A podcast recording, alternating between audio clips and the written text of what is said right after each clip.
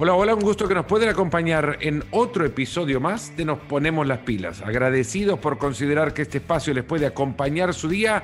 Un placer que estén con nosotros para esta charla con guantes puestos, no porque vayamos a pelear, sino que hoy, por primera vez en el espacio, hablamos de box.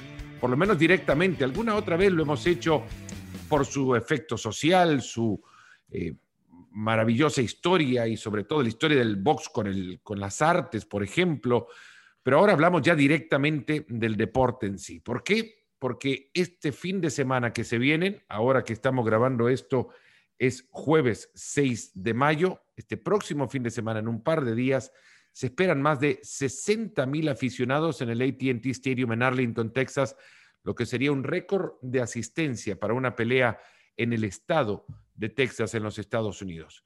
El récord eh, data desde 1993 en una pelea de Julio César Chávez contra Pernell Whitaker en eh, San Antonio, apenas por debajo de los 60 mil espectadores.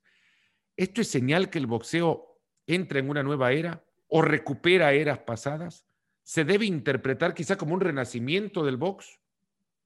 ¿Esto es todo producto de un fenómeno basado en una figura? Jorge Lera es periodista, comentarista de Vox, autor de un libro que recién se acaba de publicar y del cual vamos a estar hablando también. Esto no estaba en mi libro de historia del box, lo que me parece un título eh, atractivo sobre todo. Jorge, muchas gracias por, por acompañarme y por estar con nosotros en este espacio de Nos Ponemos las Pilas. ¿Qué tal, Fernando? Eh, un placer y vamos, encantadísimo de estar ahí con vosotros. ¿Cómo, ¿Cómo puedo yo argumentar que el boxeo renace en una de las premisas eh, que, con las que arrancaba el programa, si por naturaleza el boxeo nació cuando nació el ser humano? No como deporte, si hablamos por deporte, como una actividad física reglamentada y de competencia, pero sí como una como naturaleza humana. Al ser humano, no lo hablemos de hombres o mujer, sino ser humano, le gusta pelear. En mayor o menor medida, usando los puños, pero le gusta siempre pelear. Sí, yo creo que es algo que es consustancial a, a la civilización y a la humanidad, ¿no? De hecho, pues eh, yo creo que con el atletismo y seguramente con la lucha libre, alguna forma de, de lucha, pues son los deportes más, eh, los más antiguos, los eh, primeros que surgen. Y de hecho, pues el boxeo mm, como tal, eh, o entendido como lucha mm, con reglas y con, puños, pues existe desde bueno, de las primeras civilizaciones, civilizaciones sumerias, se ha visto en Grecia, allá donde se encuentra un, un yacimiento con, vestigios arqueológicos, pues lo, primero que aparece normalmente son dos figuras con, posición de guardia y seguramente pues uno detrás haciendo las labores de árbitro, con lo cual pues se deja claro que no es una pelea, sino que es una competición deportiva, ¿no? Entonces, bueno, pues esa tradición milenaria que ha ido sufriendo una serie de pasos, de transformaciones, pues eh, hablabas del renacimiento del boxeo. Yo creo que es que el boxeo no es que renazca, sino que siempre está ahí. Va, como la economía por ciclos, eh, ciclos pues más de, bueno, pues de, auge, otros más de un poquito más de declive, pero que siempre, siempre está ahí y siempre va a estar, ¿eh?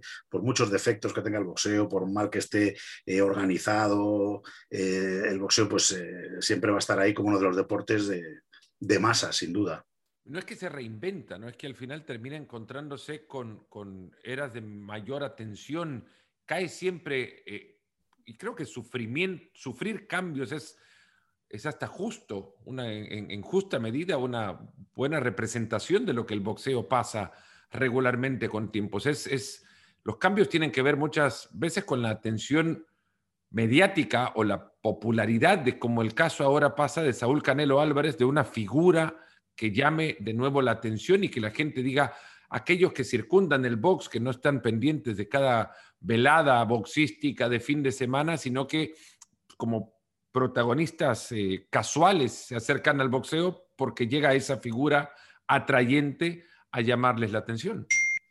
Sí, hombre, el, boxeo, eh, en el boxeo siempre, y si repasamos la historia, siempre ha habido una figura fundamental que es el, money maker, ¿no? el, que, el que genera todo el dinero, el que gana todo el dinero, el que hace ganar dinero a todos los que están alrededor de él. Y bueno, pues lo fue Mohamed Ali, cuando mm, se retiró Mohamed Ali parecía que el boxeo se iba a morir, porque ¿quién iba a poder sustituir al más grande, a, un personaje tan, tan mediático? Y sin embargo, bueno, pues enseguida surgió Sugar Ray Leonard con los Cuatro Magníficos, Mike Tyson, eh, después Oscar de la Hoya, Mayweather.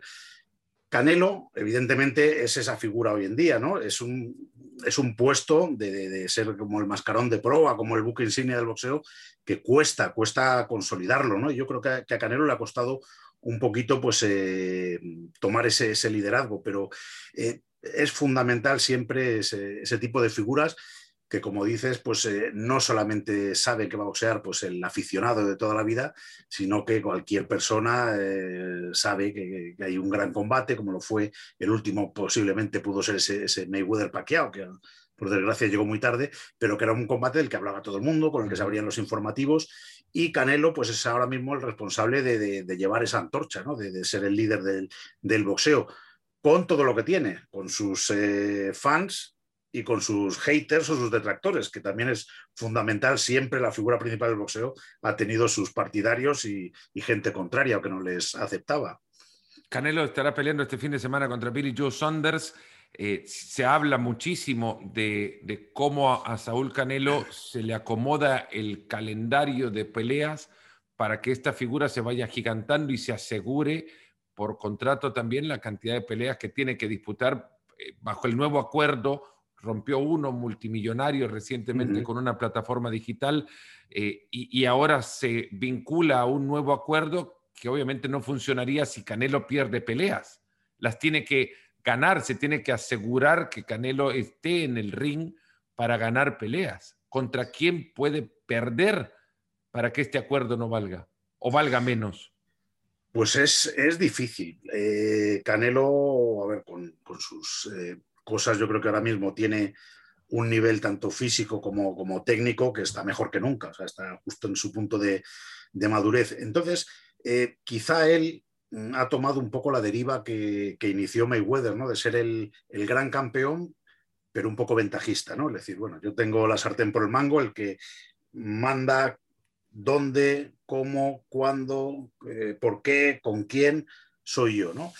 Que eso choca quizá pues, eh, un poco con, ese, ese, ídolo que siempre ha sido popular, ¿no? de, boxeador que, se quería enfrentar con quien sea, donde sea, y, bueno, pues ha, roto, y es una cosa que rompió yo creo que Mayweather, que sí, que curiosamente eh, luego ha sido el que más dinero ha ganado y el que más dinero ha generado con todas estas hizo, cosas. Hizo una carrera de esquivar peleas y, y en el ring hizo una carrera de esquivar puños evidentemente tuvo muchísimas eh, victorias y es incuestionable también Mayweather, pero eh, el combate precisamente, como que me imagino que es a lo que te estás refiriendo, que es que todo el mundo deseaba, que era con Manny Pacquiao, que era la otra gran figura, pues lo fueron demorando, lo fueron demorando hasta que llegó un momento que se realizó, pero ya casi sin, sin sentido. Entonces yo creo que a Canelo se le exige un poco eso. Canelo viene de un último combate que era realmente absurdo, con el turco Gildirim, ¿no? era un combate que no, eh, bueno, pues como, como eh, era un combate de mero rodaje, ¿no? Entonces cuando alguien es eh, tan primera figura, evidentemente pues eh, se le exige buenos rivales.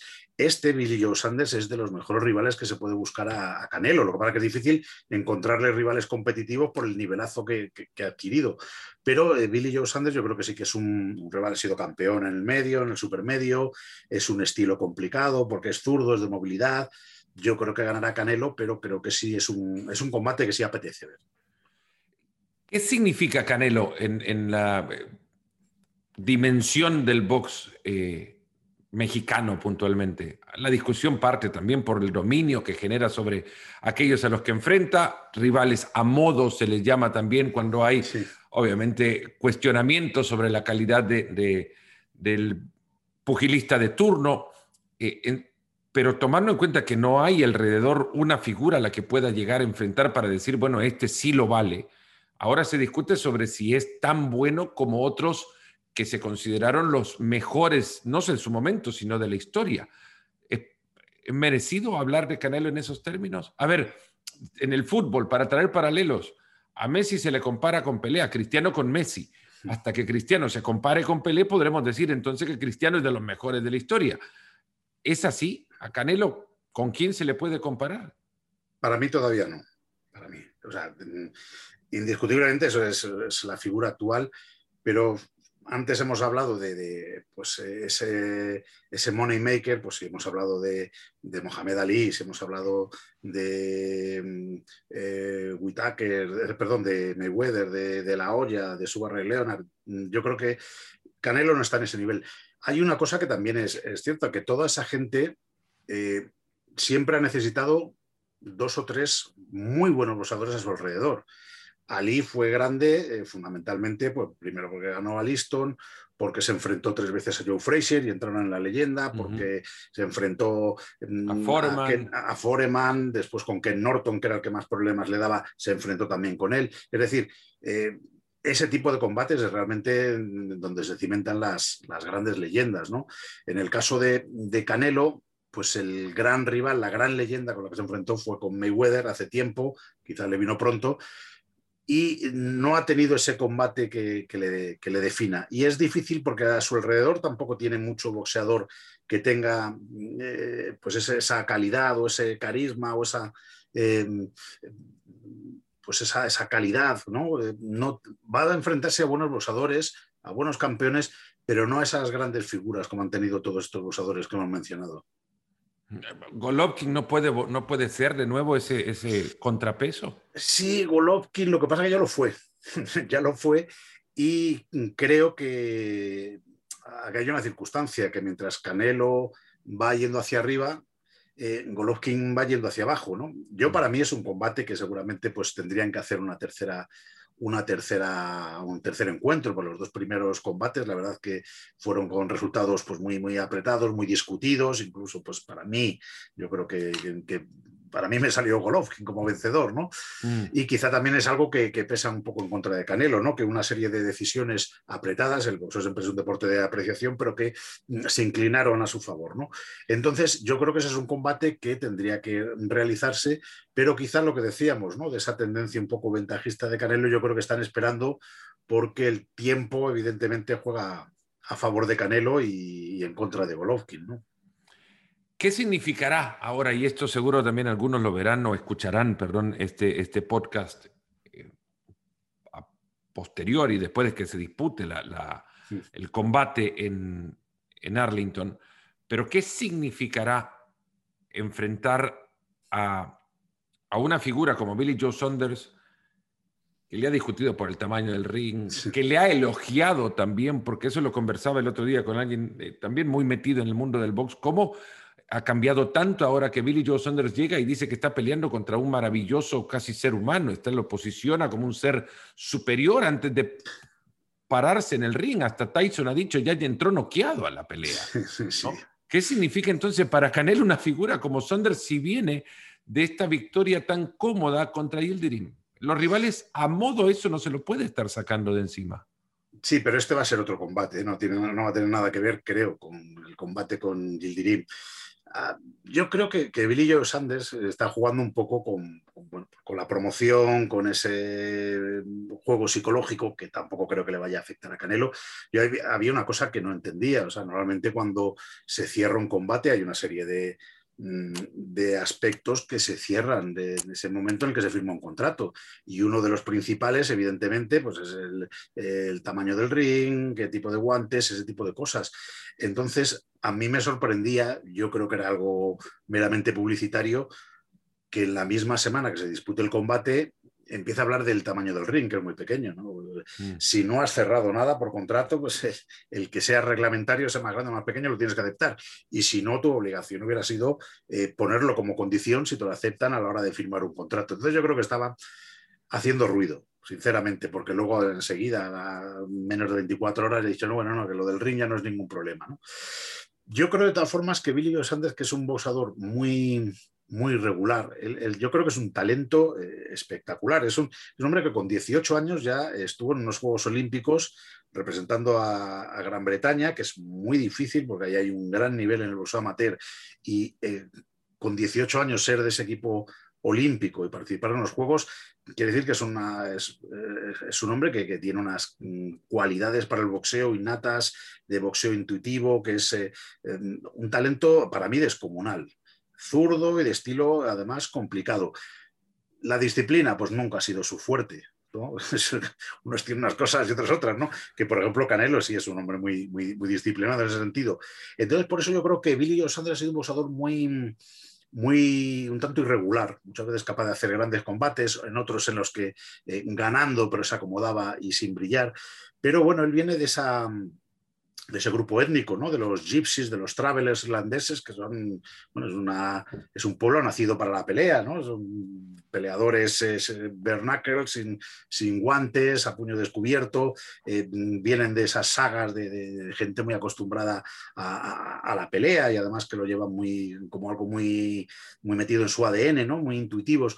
Y yo creo, sinceramente, que va a ser un, combate de los eh, que va a ser complicado para Canelo porque porque es un estilo que es difícil para él. Es zurdo, no es un boxeador que le vaya a ir a presionar a Canelo, sino todo lo contrario, a presentarle un combate de movilidad. Y yo creo que va a ser un, en ese sentido, va a ser un combate interesante. Yo creo que, que siendo Canelo gran favorito, pero que este es uno de los combates que creo que merece la pena. 31 años ya Sanders, invicto a esta edad, en estas categorías, algo tiene y algo has mencionado que tiene, obviamente. Sí, sí, sí. Pero ¿de dónde la irregularidad? Pues eh, muchas veces, pues incluso hasta de su, de su, estado de forma, ¿no? Ha habido veces que no siempre ha lucido bien, con, bueno, pues ha tenido sus eh, aumentos de peso quizá eh, excesivos que luego le tocaba perder a última hora.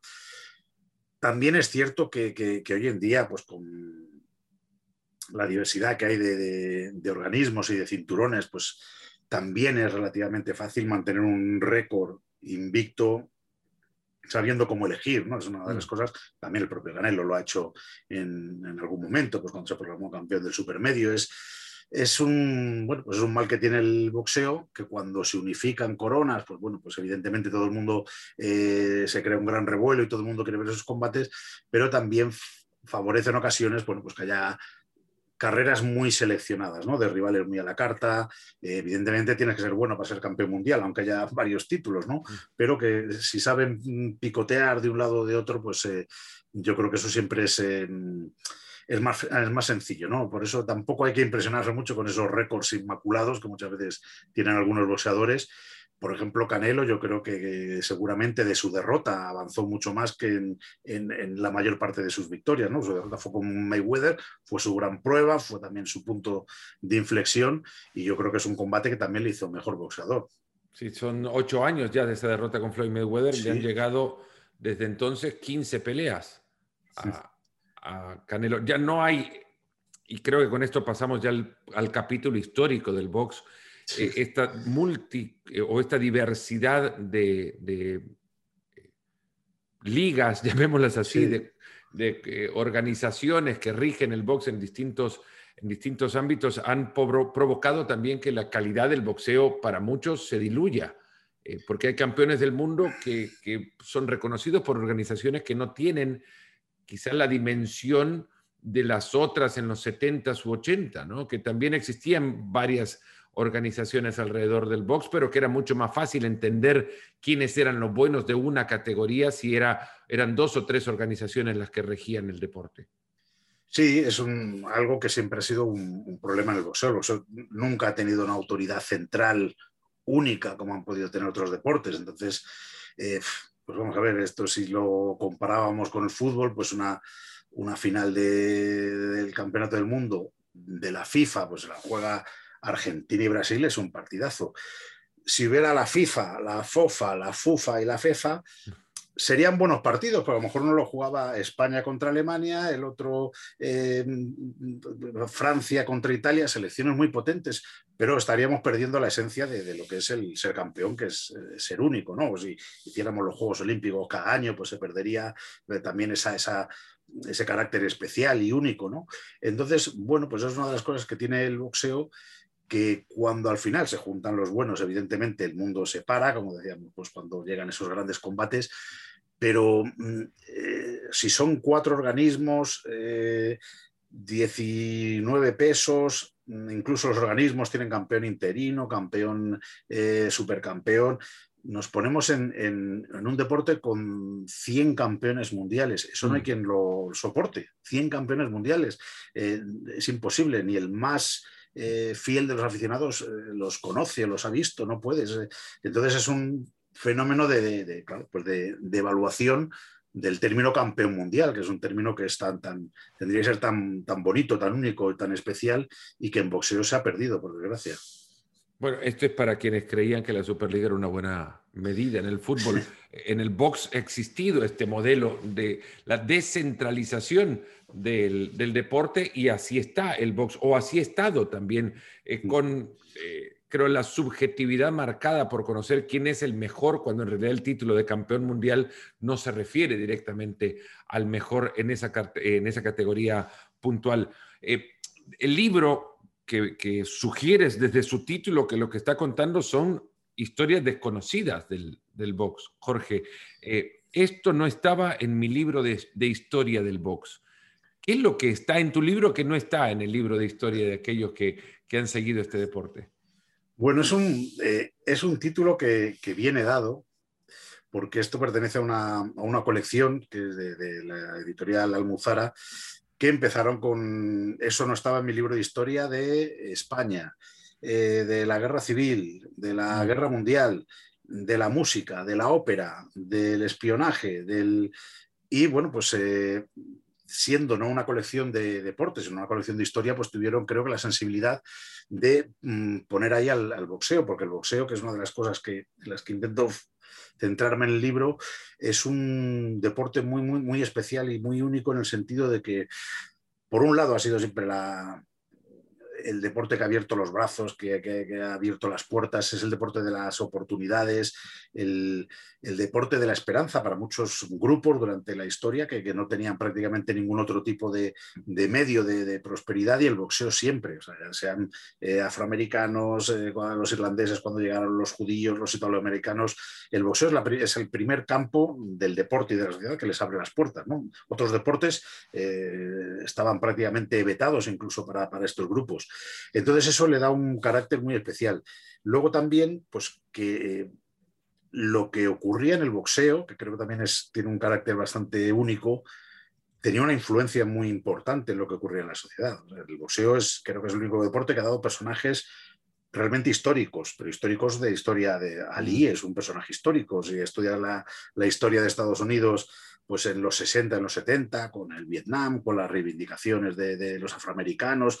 Eh, el personaje central es, es, Mohamed Ali, tanto como puede ser Malcolm X o, Martin Luther King, ¿no? No, se, no se entiende porque es, realmente, primero tenía el púlpito de ser el campeón, cuando habló el campeón todo el mundo le escuchaba, y porque fue pues, el, que se mm, consolidó como el, eh, símbolo de, esa resistencia eh, porque fue el único que le echó un pulso al sistema, o bueno, fue el sistema el que le quiso echar un pulso a él. Entonces, es un personaje histórico. Joe Louis creo que es otro personaje histórico eh, para pues lo que ha sido la población afroamericana, su evolución, e incluso pues, eh, como un, boxeador negro puede llegar a ser el, ídolo para toda la nación, es el puesto como, ejemplo. Entonces, el boxeo en ese sentido da, unos personajes que tienen un, peso en la, en la, sociedad que creo que en otros deportes cuesta encontrarlos. Y también, por otro lado, pues eh, creo que el boxeo es el deporte más sensible, con más sensibilidad a la hora de reaccionar a cualquier cambio eh, económico, demográfico, social eh, que ocurre. ¿no? muchas cosas de las que ocurren en la sociedad luego tienen su reflejo en el boxeo, más que en otros deportes.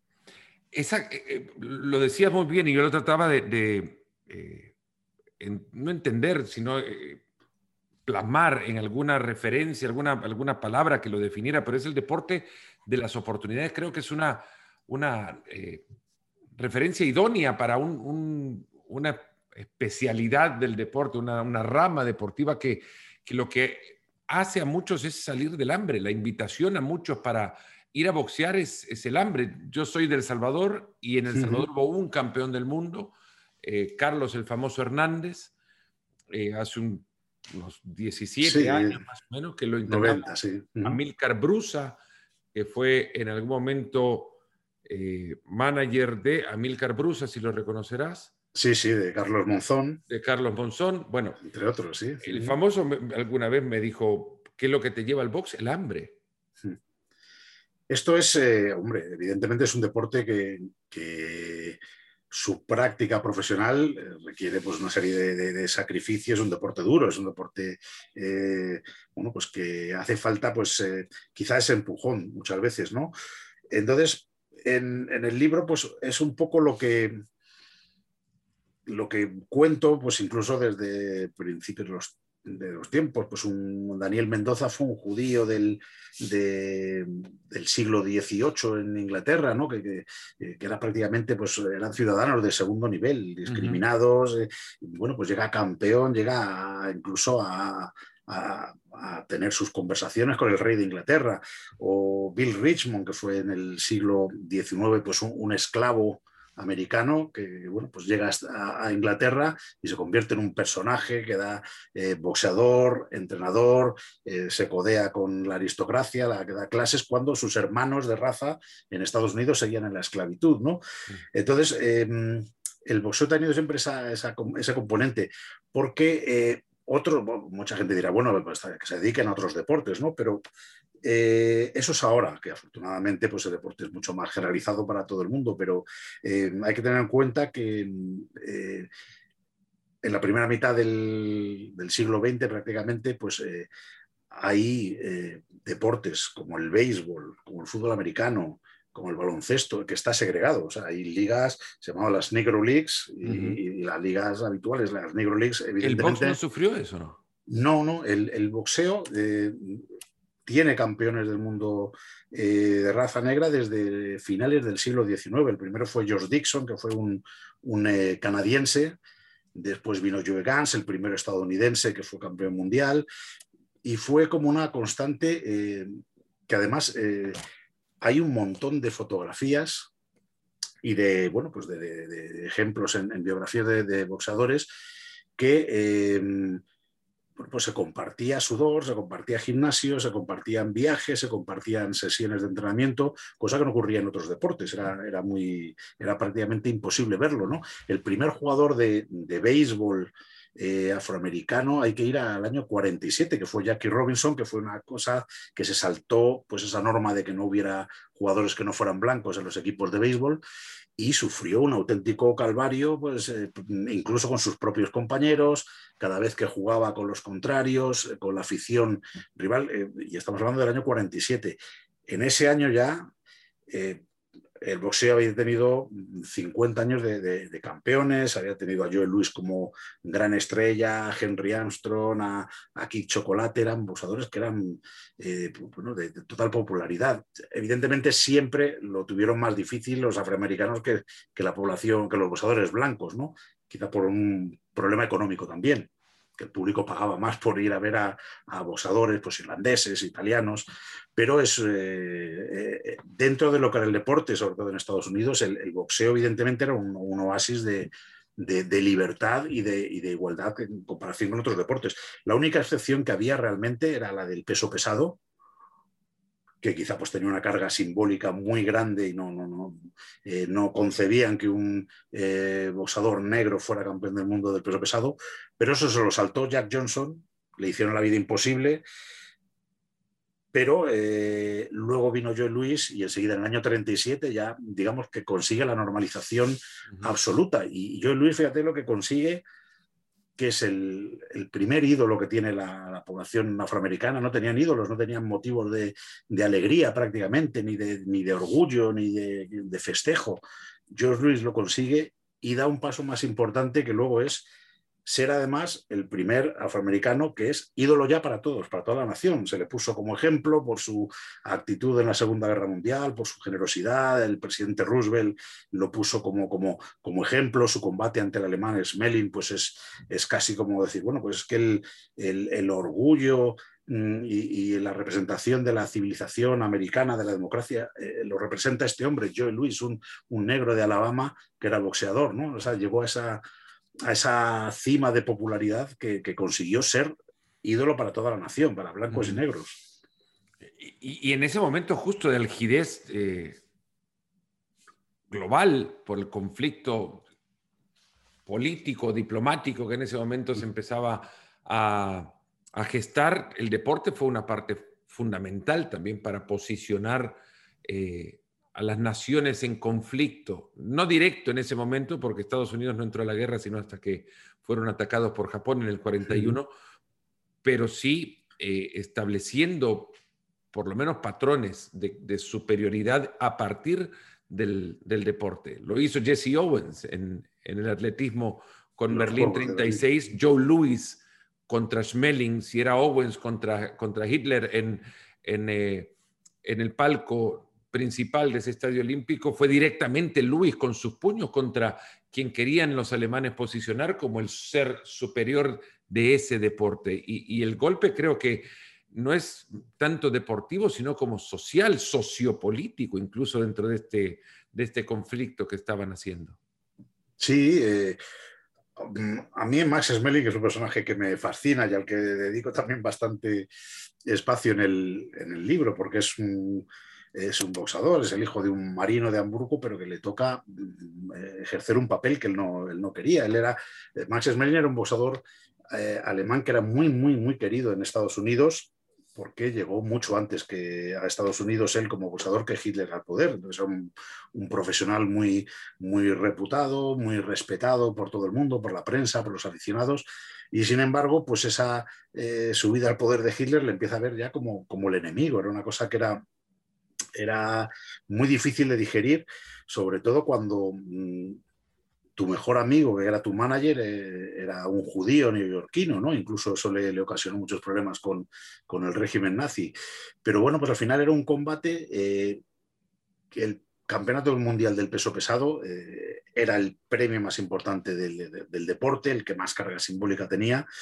Y pues que lo disputara un negro americano con un eh, boxador alemán, pues eh, representaba pues casi el primer capítulo de, la, Segunda Guerra Mundial y allí estaban evidentemente pues Roosevelt escuchándolo por la radio, en, Alemania Hitler, todo el mundo pendiente, o sea, fue un combate, yo, creo que es el, seguramente el acontecimiento deportivo con, con una mayor carga política, bueno, pues en un ambiente de absoluto de, preguerra, era casi un, una misión diplomática, pues ahí estaba el embajador alemán, o sea, era un, acontecimiento que, superaba con creces lo que es el, mundo de una competición deportiva.